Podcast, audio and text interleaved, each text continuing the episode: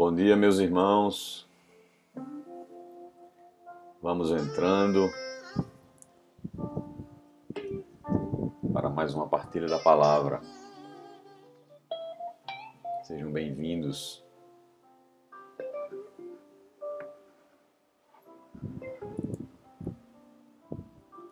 Que alegria podermos começar juntos esse dia, essa manhã. Me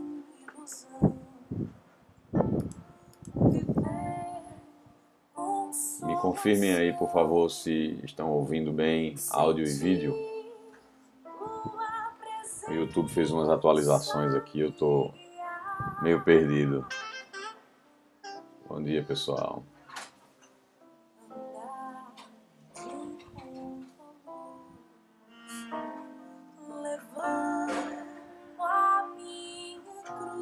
Tá sendo uma surpresa, né? Todo dia fica aquela coisa, quem vai aparecer hoje aqui? Quando é que o diácono volta? Acho que nos próximos dias ele deve estar voltando.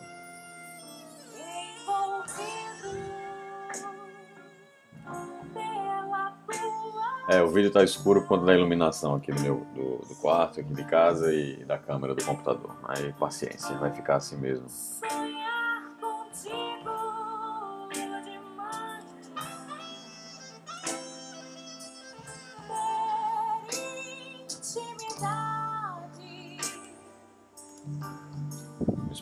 Pessoas entrar.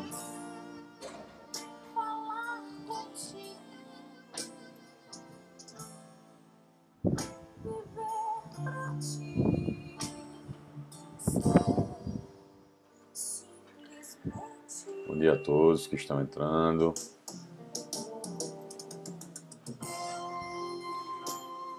Falei para vocês, né, no dia 1 de agosto, que nós é, partilhamos o Evangelho, que agosto é o mês das vocações, né? E aí essa semana a gente está rezando pelas vocações sacerdotais. É, e como é importante, né? Nós rezarmos pelos padres que nos trazem a Eucaristia, nos trazem o Cristo nos sacramentos, a confissão. Muito importante essa semana, se vocês puderem, rezem pelos padres que vocês conhecem. Se você souber, por exemplo, o padre que ele batizou. Se não souber, Deus sabe, né? Reze, na intenção dele.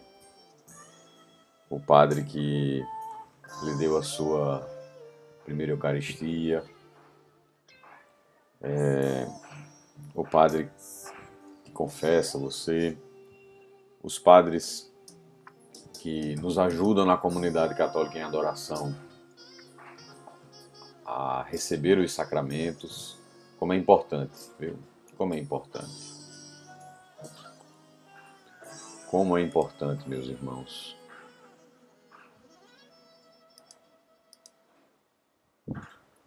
Olha aí, o nosso pai fundador está aí. Bom dia, pai.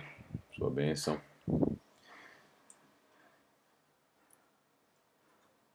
Espero que o senhor esteja melhor, cada dia melhor. Muito bem. Vamos nos colocando na presença de Deus. Com essa certeza no coração de que o Senhor nos ama o Senhor nos espera na Sua palavra. E que graça, né, meus irmãos, a gente poder todos os dias começar o nosso dia assim, na partilha. Escute um pouquinho essa música, se coloque diante de Deus. Deus permanece. E diga aí se está boa a música. Vocês estão ouvindo? Conhecemos e cremos no amor que Deus tem por nós. Deus é amor. E aquele que permanece no amor, permanece em Deus e Deus nele. Recebe, Senhor, este nosso louvor. Em nome do Pai, do Filho e do Espírito Santo. Amém.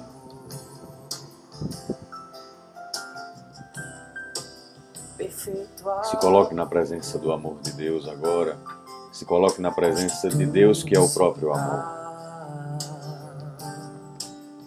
vossa presença. Obrigado, Senhor, por essa graça de estarmos diante de Que Ti. posso sentir Bendito seja o Teu nome, Senhor. aqui. Te louvo, Senhor. Amado amor, Tu és bom, Senhor, perfeito. perfeito amor, Tua vontade, Senhor, é perfeita para nós. Obrigado, Senhor. Coração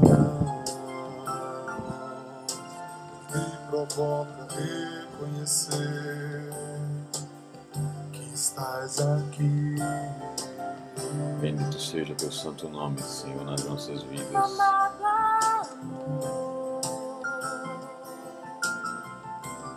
Nós acolhemos o Teu amor sobre nós, Senhor. Acolhemos, oferta Esse dom.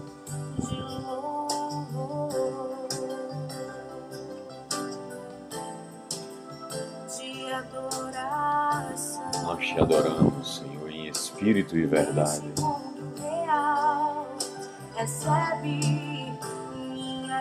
Louva. Louva, meu irmão, nesse início de dia. E. Pai, estamos aqui Esse é o nosso louvor. Esse é o Essa nosso é a nossa sintonia. Essa é a nossa vontade de entregar os nossos corações e a nossa vida. Obrigado. E sabemos que dentro do teu amor tudo será restaurado, curado. Obrigado. Recebe, Senhor. Recebe nosso louvor e oferta. Amado meu, amado Obrigado.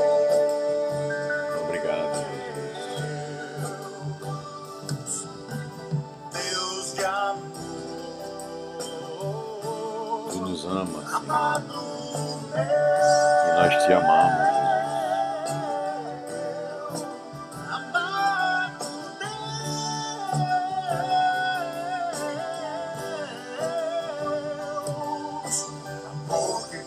Senhor, teu amor nos cura. imperfeições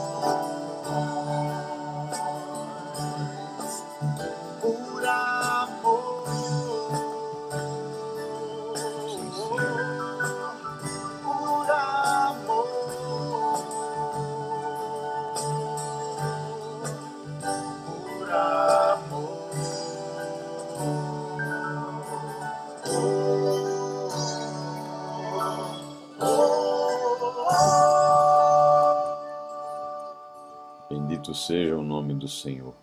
Louvado seja nosso Senhor Jesus Cristo. Para sempre seja louvado e amado. Amém. Vamos tomar a palavra de Deus, meus irmãos.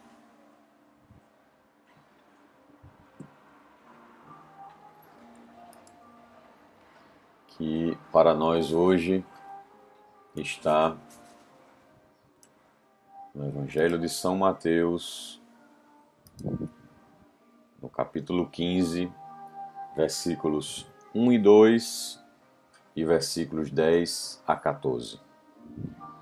Né, Essa, vocês já devem estar acostumados, quando a referência bíblica vem assim com um ponto, é porque você para de ler naquele versículo que antecede o ponto e continua a leitura no versículo que se sucede ao ponto. Então, Mateus capítulo 15, versículos 1 e 2 e 10 a 14. Vamos ler, vamos ouvir a palavra. O Senhor esteja conosco, Ele está no meio de nós. Proclamação do Evangelho de Jesus Cristo, segundo São Mateus. Glória a vós, Senhor. Naquele tempo, alguns fariseus e mestres da lei, vindos de Jerusalém, aproximaram-se de Jesus e perguntaram: Por que os teus discípulos não observam a tradição dos antigos? Pois não, pois não lavam as mãos quando comem o pão.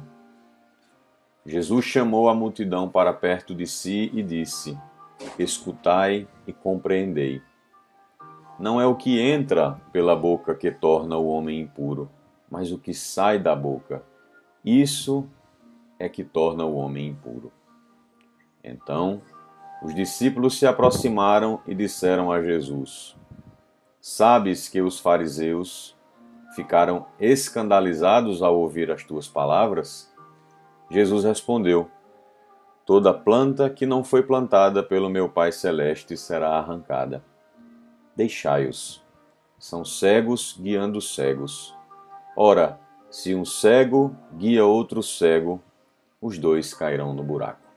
Palavra da salvação, glória a vós, Senhor. Muito bem. Continuando então a sequência no Evangelho de São Mateus, que nós estamos meditando nesses dias, nós encontramos aqui mais um embate né, entre Jesus e os fariseus. Mais um embate. Né? Nós conseguimos observar aí vários. E mais ou menos eles giram ali em torno das mesmas coisas. É, o fato de os fariseus estarem cobrando de Jesus e dos seus discípulos uma postura com o argumento de que eles não estão cumprindo a lei. E aí vem é, o fazer milagre no dia de sábado, aí vem é, isso que a gente está falando aqui agora, né, sobre a questão da purificação. Vem várias situações, né, o sentar à mesa com pecadores, que os fariseus, mais ou menos no mesmo estilo ali, e sempre tentando questionar Jesus, colocá-lo à prova, sempre tentando de alguma forma é, fazer, um, fazer espécies de armadilhas né, para Jesus. Ou desagradar o povo, ou desagradar é, o império. Eles tentavam né, ficar perseguindo Jesus ali e incriminá-lo de alguma forma né, com perguntas, é, perguntas pegadinha, né? É lícito pagar, pagar o imposto né? ou não é? Porque dependendo da resposta ele iria desagradar algum dos grupos. E de alguma forma Jesus está sempre com respostas, né, vamos dizer assim, a um primeiro olhar, de uma perspectiva humana.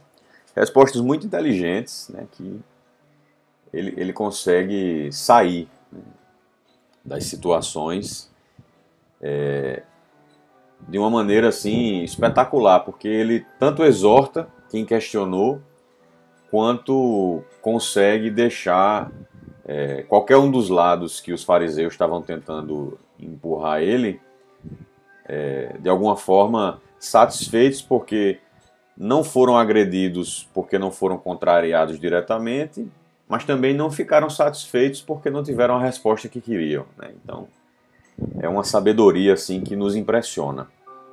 E para a gente entender e entrar aqui no contexto do porquê que os fariseus ficam fazendo isso, eu quero fazer com vocês um, um breve caminho aqui. A gente vai passar em algumas passagens bíblicas, né? Eu sei que é, o diácono gosta de, desse estilo de lexo, né? De ir fazendo ali uma espécie de empilhamento das passagens ali, né? E juntando os, os entendimentos para formar ali a reflexão. E a gente vai fazer um pouco disso olhando é, essa postura dos fariseus né, e, e dos judeus de uma maneira geral a respeito desse apego excessivo com a lei, com a regra.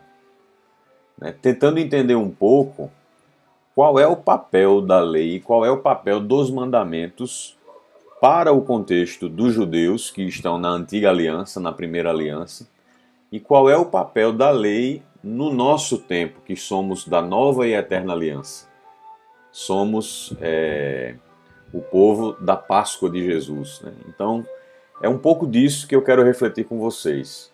Qual é o papel da lei no Antigo Testamento e qual é o papel da lei no Novo Testamento e qual é a lei que nós estamos, é, sobre, a, sobre as quais nós estamos submetidos. Né? Qual é a lei? Né?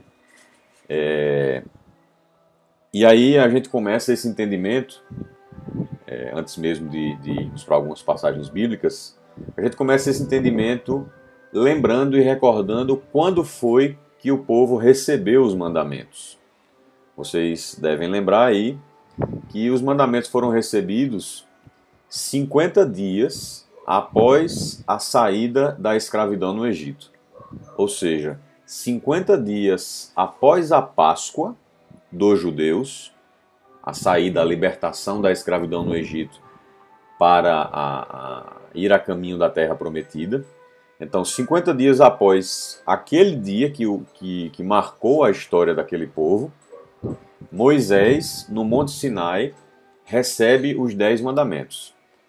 E os judeus celebram essa, essa data, né, já celebravam essa festa, mas ela ganhou um novo significado quando é, foi dado o dom da lei, o dom dos Dez Mandamentos. Eles celebram essa festa num dia chamado de Pentecostes.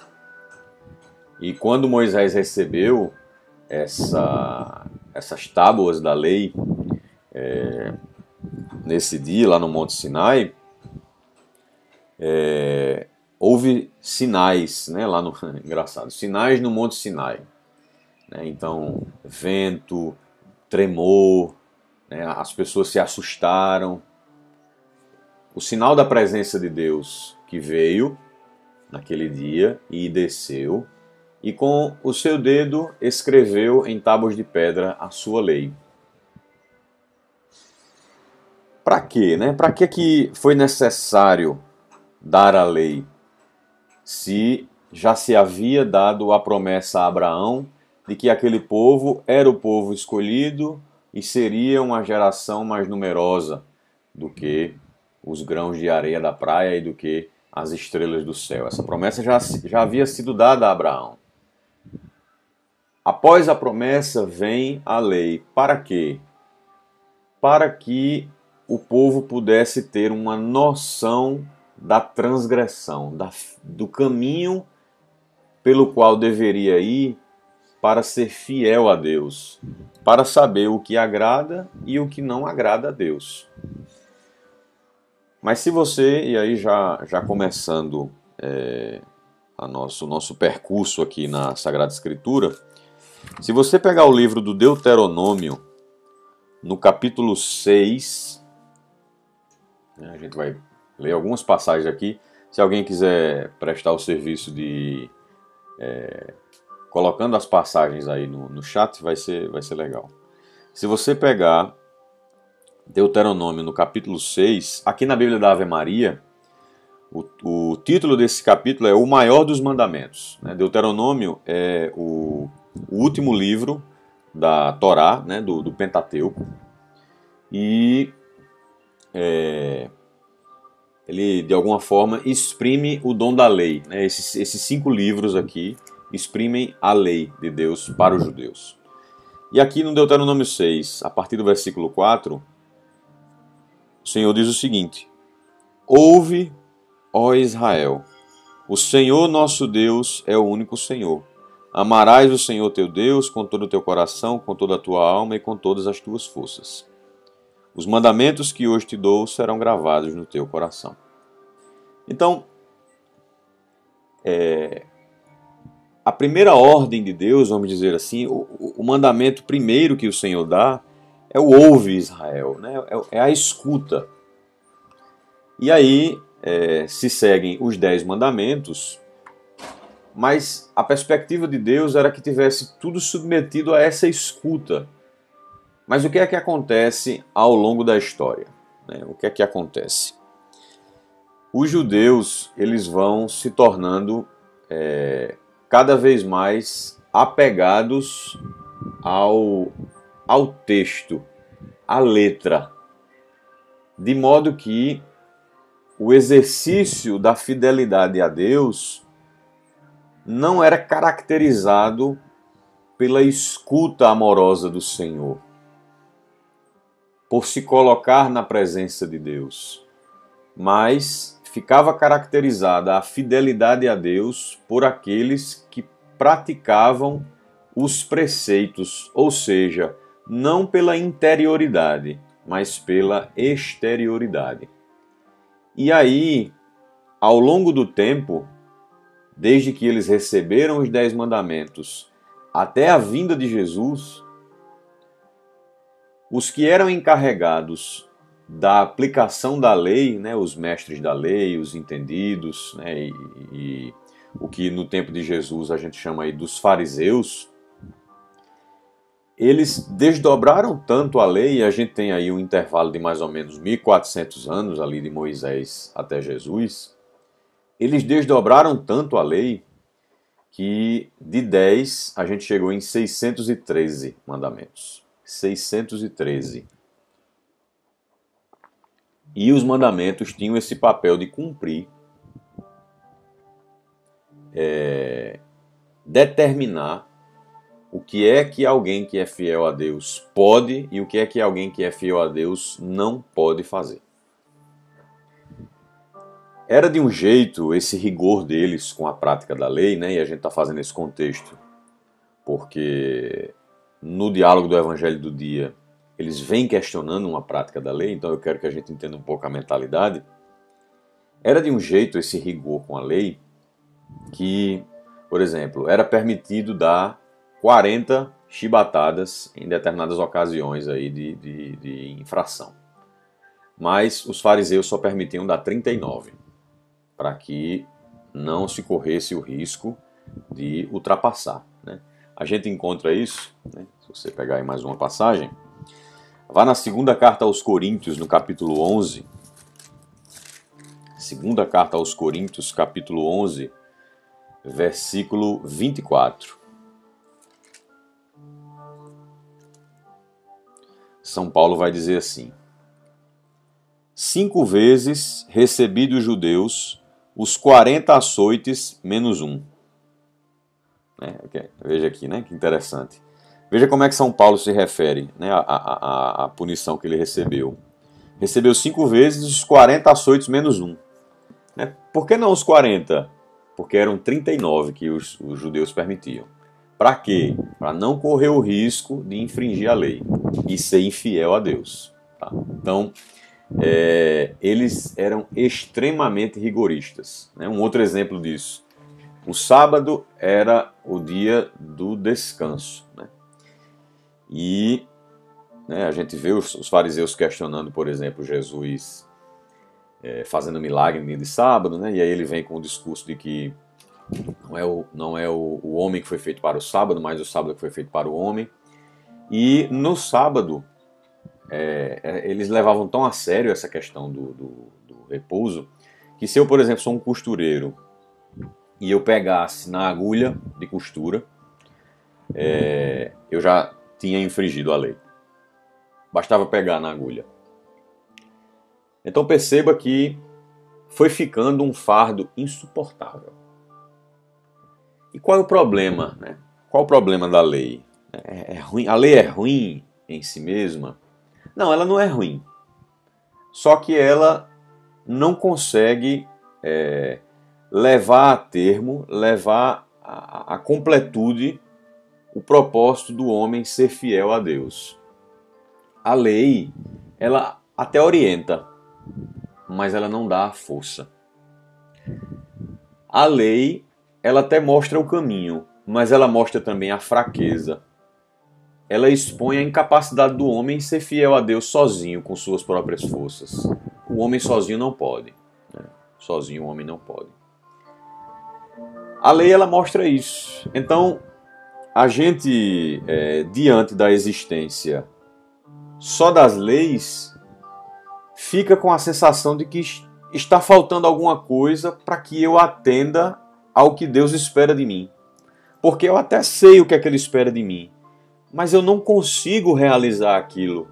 Né? Quem, quem vive na obrigação pela obrigação pode até conseguir a primeira, a segunda, mas vai chegar uma hora que naturalmente eu não vou conseguir ser fiel a Deus.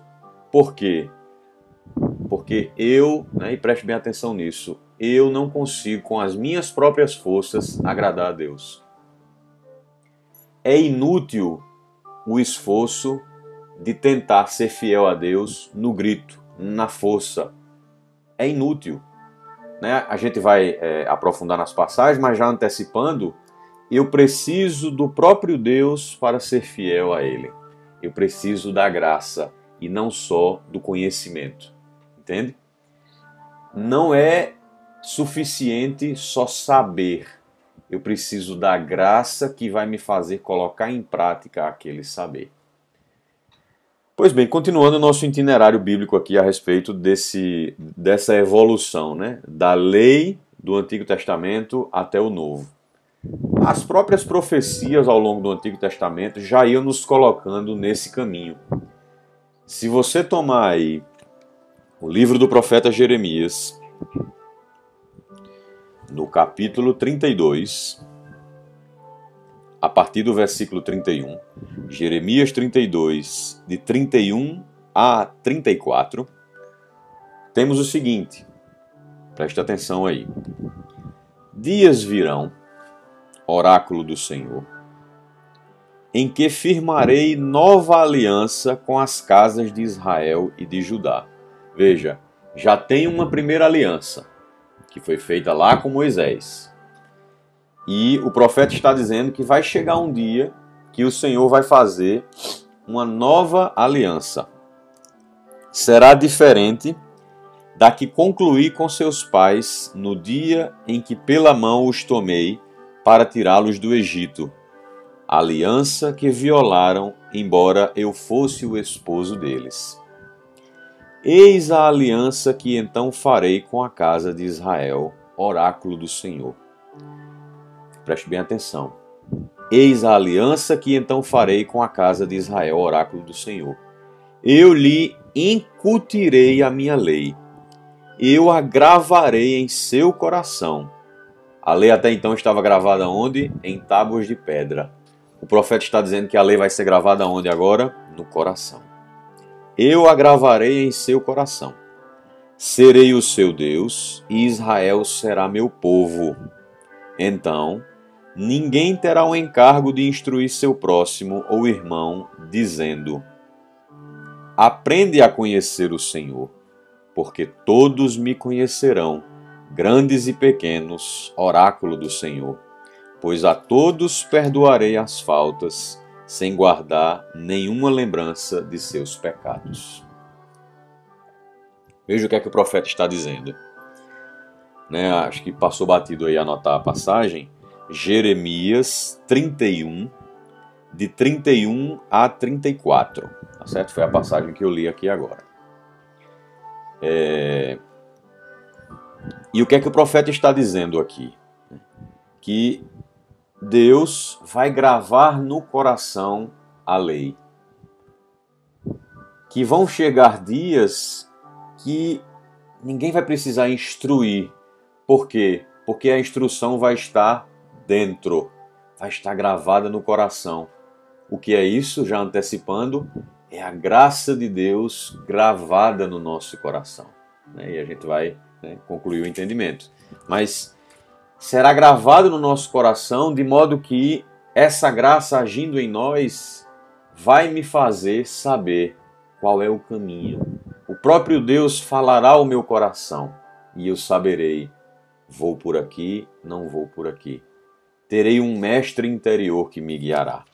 Não mais apenas leis externas que me expõem mas a graça de interiormente conhecer. Também no profeta Ezequiel, né, e vamos mais para frente, no livro do profeta Ezequiel, essa passagem aqui bastante conhecida, no capítulo 36, Ezequiel 36, versículo 24 a 28, o profeta diz o seguinte: Ezequiel, capítulo 36, versículos 24 a 28. O profeta diz o seguinte: Eu vos retirarei do meio das nações. Eu vos reunirei de todos os lugares e vos conduzirei ao vosso solo. Derramarei sobre vós águas puras, que vos purificarão de todas as vossas imundícias e de todas as vossas abominações. Eu vos darei um coração novo, e em vós porei um espírito novo. Tirarei do vosso peito o coração de pedra, e vos darei um coração de carne. Dentro de vós colocarei meu espírito, fazendo com que obedeçais às minhas leis, e sigais e observeis meus preceitos habitareis a terra de que fiz presente a vossos pais. Sereis meu povo e eu serei vosso Deus. Veja só o que o profeta diz aqui. Dentro de vós colocarei meu espírito, né? é Deus falando. Dentro de vós colocarei meu espírito, fazendo com que obedeçais às minhas leis e sigais e observeis meus preceitos. O Senhor está dizendo que vai colocar dentro de nós um novo coração, vai nos dar um espírito, e esse sim vai nos fazer cumprir o que o Senhor espera de nós. Não mais um conjunto de exterioridades, mas algo que internamente estará gravado no coração. Ora, então se o Senhor vai dar uma graça, se o Senhor vai nos dar um novo coração, se o Senhor vai nos dar esse espírito, a lei ela se torna inútil.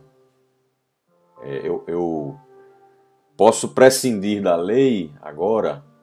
Não, ela não é inútil, mas ela tem um novo papel. Vamos entender a partir de uma explicação de São Paulo na carta aos Gálatas. Né, eu disse que seria um itineráriozinho bíblico, então algumas passagens aí, né?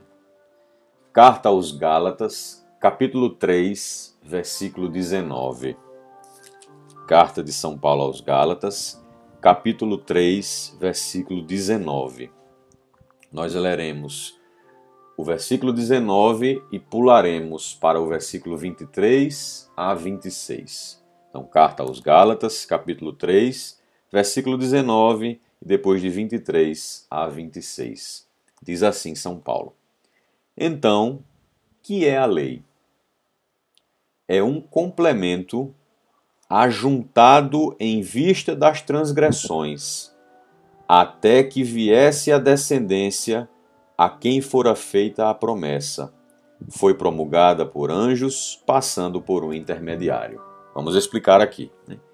São Paulo está, né? Toda a carta aos Gálatas, a temática é exatamente essa: da lei, da antiga aliança e da lei da nova aliança. A carta inteira trata disso.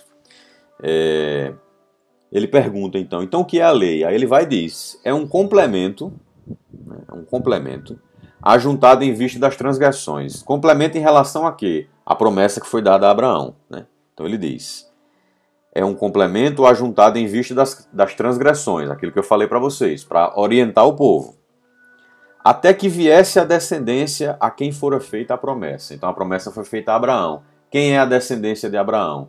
É Cristo. A promessa se cumpre em Cristo. E aí ele diz: foi promulgada por anjos, passando por um intermediário. Né? A lei foi promulgada por anjos. Né? É uma, uma tradição antiga entre os judeus que é, diz que Moisés recebeu da mão de anjos a, a lei, né? as tábuas da lei. Então, O versículo 19 diz que a lei é um complemento. E lá no versículo 23, ele vai dizer o seguinte: Antes que viesse a fé, ou seja, no tempo só da lei, estávamos encerrados sob a vigilância de uma lei, esperando a revelação da fé. Né? Então, São Paulo está falando aqui, ó. No Antigo Testamento, estávamos encerrados sob a vigilância de uma lei, esperando a revelação da fé. Esperando quem? Cristo. Assim, Versículo 24, preste atenção, isso aqui faz bem diferença, acompanha aí. Assim, a lei se nos tornou pedagogo, encarregado de levar-nos a Cristo para sermos justificados pela fé. Mas depois que veio a fé, já não dependemos de pedagogo, porque todos os filhos de Deus, porque todos sois filhos de Deus pela fé em Jesus Cristo. Né? Veja que entendimento maravilhoso. Para que, é que serve a lei? O que é um pedagogo? É alguém que conduz pela mão. A lei, então, ela serve para nos conduzir até Cristo. Mas quando chegamos em Cristo, já não precisamos mais desse pedagogo, porque todos sois filhos de Deus pela fé. Então, se no Antigo Testamento o que justifica o homem, ou seja, o que torna o homem caracteristicamente fiel a Deus, é a prática da lei, no Novo Testamento já não é mais a prática da lei. Nós somos justificados então pela fé. Mas essa fé, ela é um dom construído a partir do que Deus forma no meu coração nesse agir desse espírito que ele nos prometeu colocar. E aí continua aqui no versículo 27. Todos vós que fostes batizados em Cristo, vos revestistes de Cristo. Já não há judeu, nem grego, nem escravo, nem livre, nem homem, nem mulher, pois todos vós sois um em Cristo Jesus. Ora, se sois de Cristo, então sois verdadeiramente a descendência de Abraão, herdeiros segundo a promessa. A lei, então, minha gente, ela tem o papel de nos conduzir a Cristo. Né? Nós temos os dez mandamentos? Temos os dez mandamentos. Os dez mandamentos da lei de Deus e os cinco mandamentos da lei da igreja. Mas eles só são úteis porque nós primeiro temos o Espírito. Tanto é que na pregação cristã não se começa pela moral, não se começa pela regra, a pregação cristã, ela começa pela experiência de amor com Deus e pelo batismo que nos dá o Espírito, que é exatamente o agir dele que nos dá essa graça interior de sermos fiéis a partir daquilo que Deus conduz no nosso coração. Não mais tábuas de pedra, mas uma lei gravada no nosso coração. O que é que caracteriza, diferente do Antigo Testamento, que o homem fiel é caracterizado pela prática da lei, o que é que caracteriza então a fidelidade a Cristo? O que é que caracteriza o fiel no Novo Testamento? Vamos para mais algumas passagens. Evangelho de João, capítulo 13. Evangelho de João, capítulo 13. Você vai abrir aí no capítulo 13, a partir do versículo 34. Vamos ler o versículo 34 e 35. João 13, 34 e 35. Veja só o que é que caracteriza alguém que é fiel. Na última ceia, Jesus diz o seguinte: Dou-vos um novo mandamento, um mandamento que não havia sido dado ainda. Amai-vos uns aos outros, como eu vos tenho amado. Assim também vós deveis amar-vos uns aos outros. Nisso todos conhecerão que sois meus discípulos, se vos amardes uns aos outros. E, para fechar o entendimento, no mesmo Evangelho de João, só que agora no capítulo 15, versículo 12, é só virar a página aí. João 15, 12, Jesus diz o seguinte: Este é o meu mandamento: amai-vos uns aos outros como eu vos amo. Amai-vos uns aos outros como eu vos amo. Veja só os termos que Jesus usa. Dou-vos um novo mandamento. Este é o meu mandamento. A medida da fidelidade ao Senhor na nova e eterna aliança não é mais amar o próximo como a si mesmo. Não é mais. Esse mandamento é da lei de Moisés. Na lei de Cristo, na lei do amor, o novo mandamento é: amai-vos uns aos outros como eu vos tenho amado.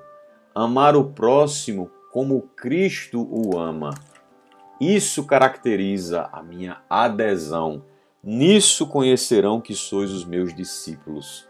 Aqui está, está caracterizada a minha fidelidade ao Senhor. E como é que a gente pode amar com o amor de Cristo? Eu tenho força para isso? Isso aqui é mais um preceito externo? Não. Carta de São Paulo aos Romanos, capítulo 5, versículo 5. Carta de São Paulo aos Romanos, capítulo 5, versículo 5. E a esperança não engana, porque o amor de Deus foi derramado em nossos corações pelo Espírito Santo que nos foi dado. Aqui está a chave. O amor de Deus foi derramado em nossos corações pelo Espírito Santo que nos foi dado, aquele prometido lá em Jeremias, em Ezequiel e em tantas profecias, que é nos dado, e com esse amor que nós recebemos gravado no nosso coração, nós conseguimos aderir a Cristo colocando em prática o seu mandamento, o seu novo mandamento. E aqui, minha gente, nós chegamos no entendimento de que é a partir dessa medida do amor de Cristo que nós devemos viver os dez mandamentos da lei de Deus e os cinco mandamentos da lei da igreja. Jesus diz lá no Sermão da Montanha, né? Ouvistes o que foi dito, eu porém vos digo, né? e ele dá plenitude ao entendimento da lei. Como é que se vive aquilo que está ali no Sermão da Montanha? sem que aquilo seja só um esforço humano para viver um teatro das bem-aventuranças. A partir do Espírito, o cristão precisa aprender a viver da graça de Deus. Viver da graça de Deus. Esse Espírito, quando nos foi dado? Né? Onde está o derramamento é, conhecido desse Espírito? Em Pentecostes. O que é que Pentecostes celebrava? Eu falei para vocês logo no início. Celebrava o dom da lei, o dia que Moisés recebeu a lei. Então veja como Deus é pedagógico. No dia que Moisés recebeu os dez mandamentos, Pentecostes, nesse mesmo dia ele deu a nova lei, o Espírito, o amor. Mas que amor? O amor de Cristo, não o amor na minha medida. Porque aí a gente pode se perguntar, ah, Bruno, então o cristão não tem lei, não tem lei nenhuma? O cristão não tem lei nenhuma, tudo eu posso em nome do amor. Calma, pera lá que não é assim. O cristão tem uma lei, porque ele não vive segundo o seu próprio querer. Ele vive segundo o querer de Deus. E ao passo que isso, de alguma forma, nos liberta, né?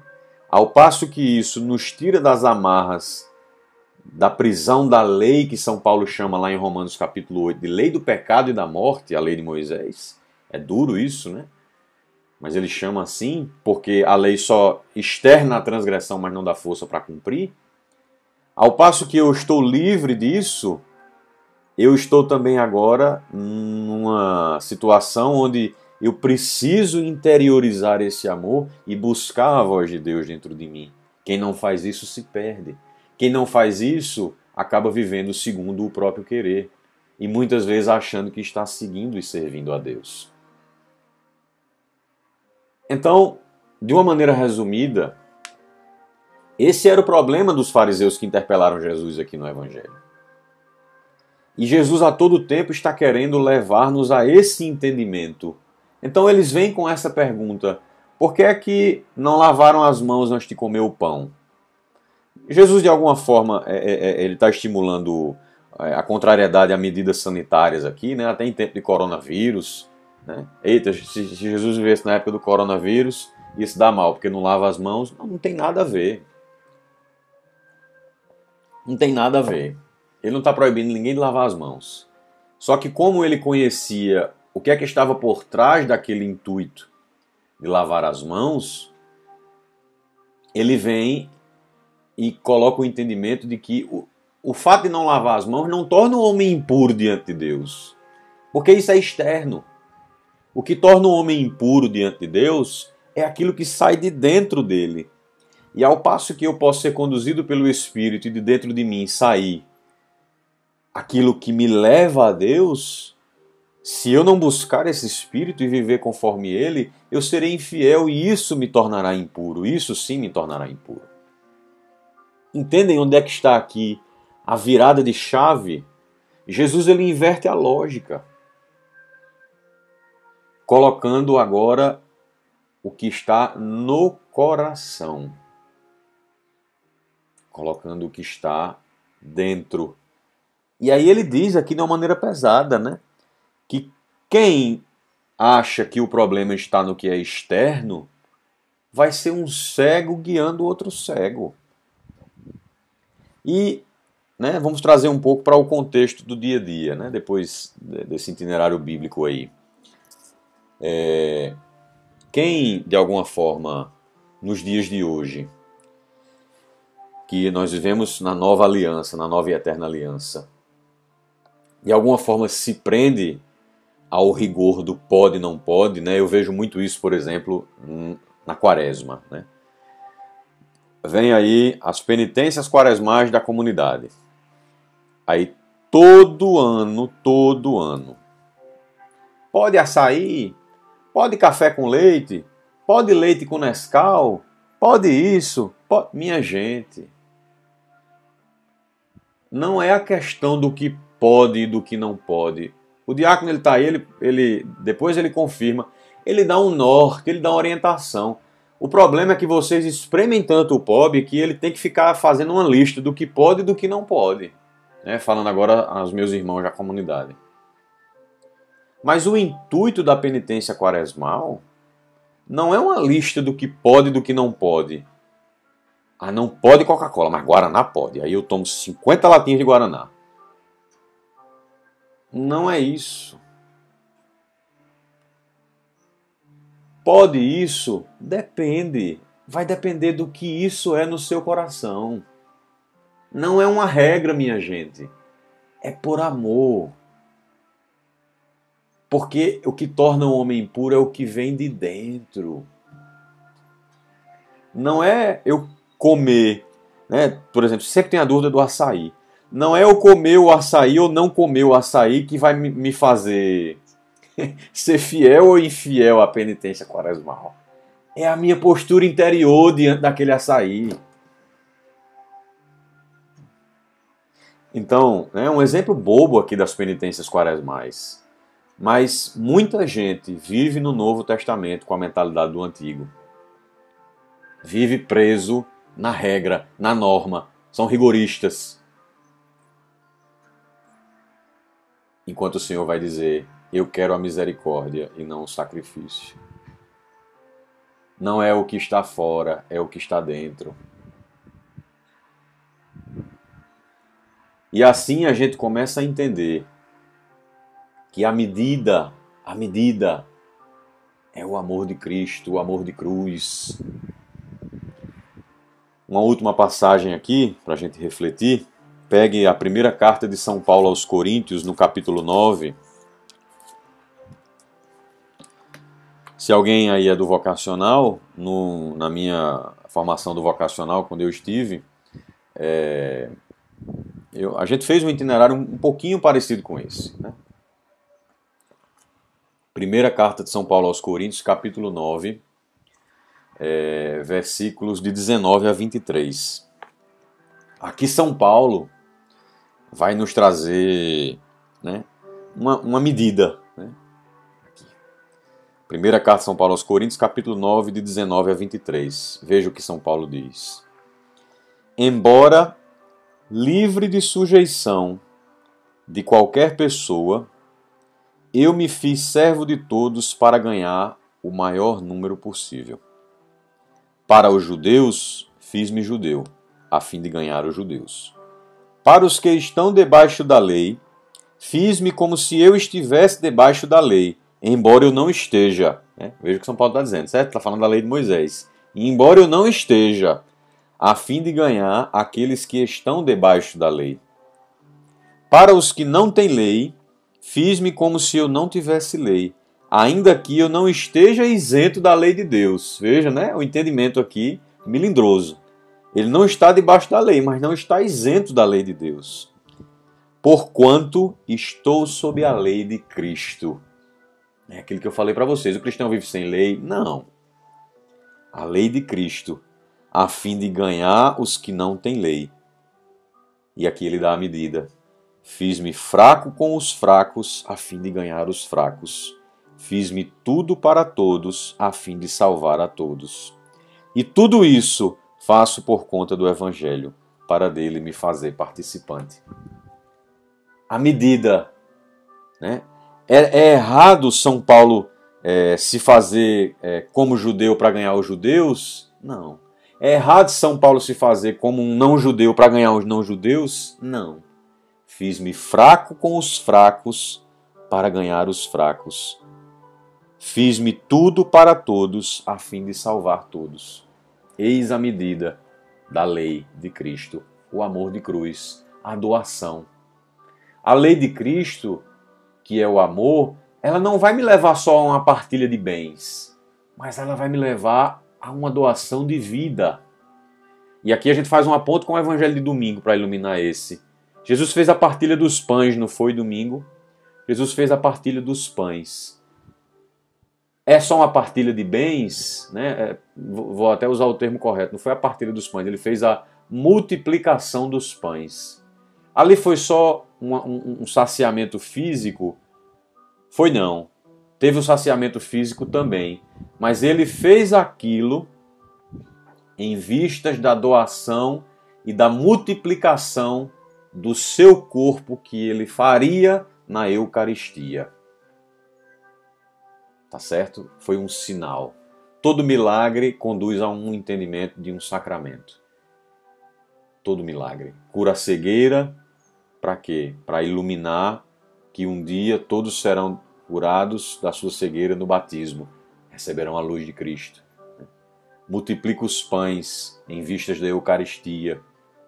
Então, é, esse amor, essa medida do amor de me fazer tudo para todos, não é só na doação de coisas, mas na doação da vida.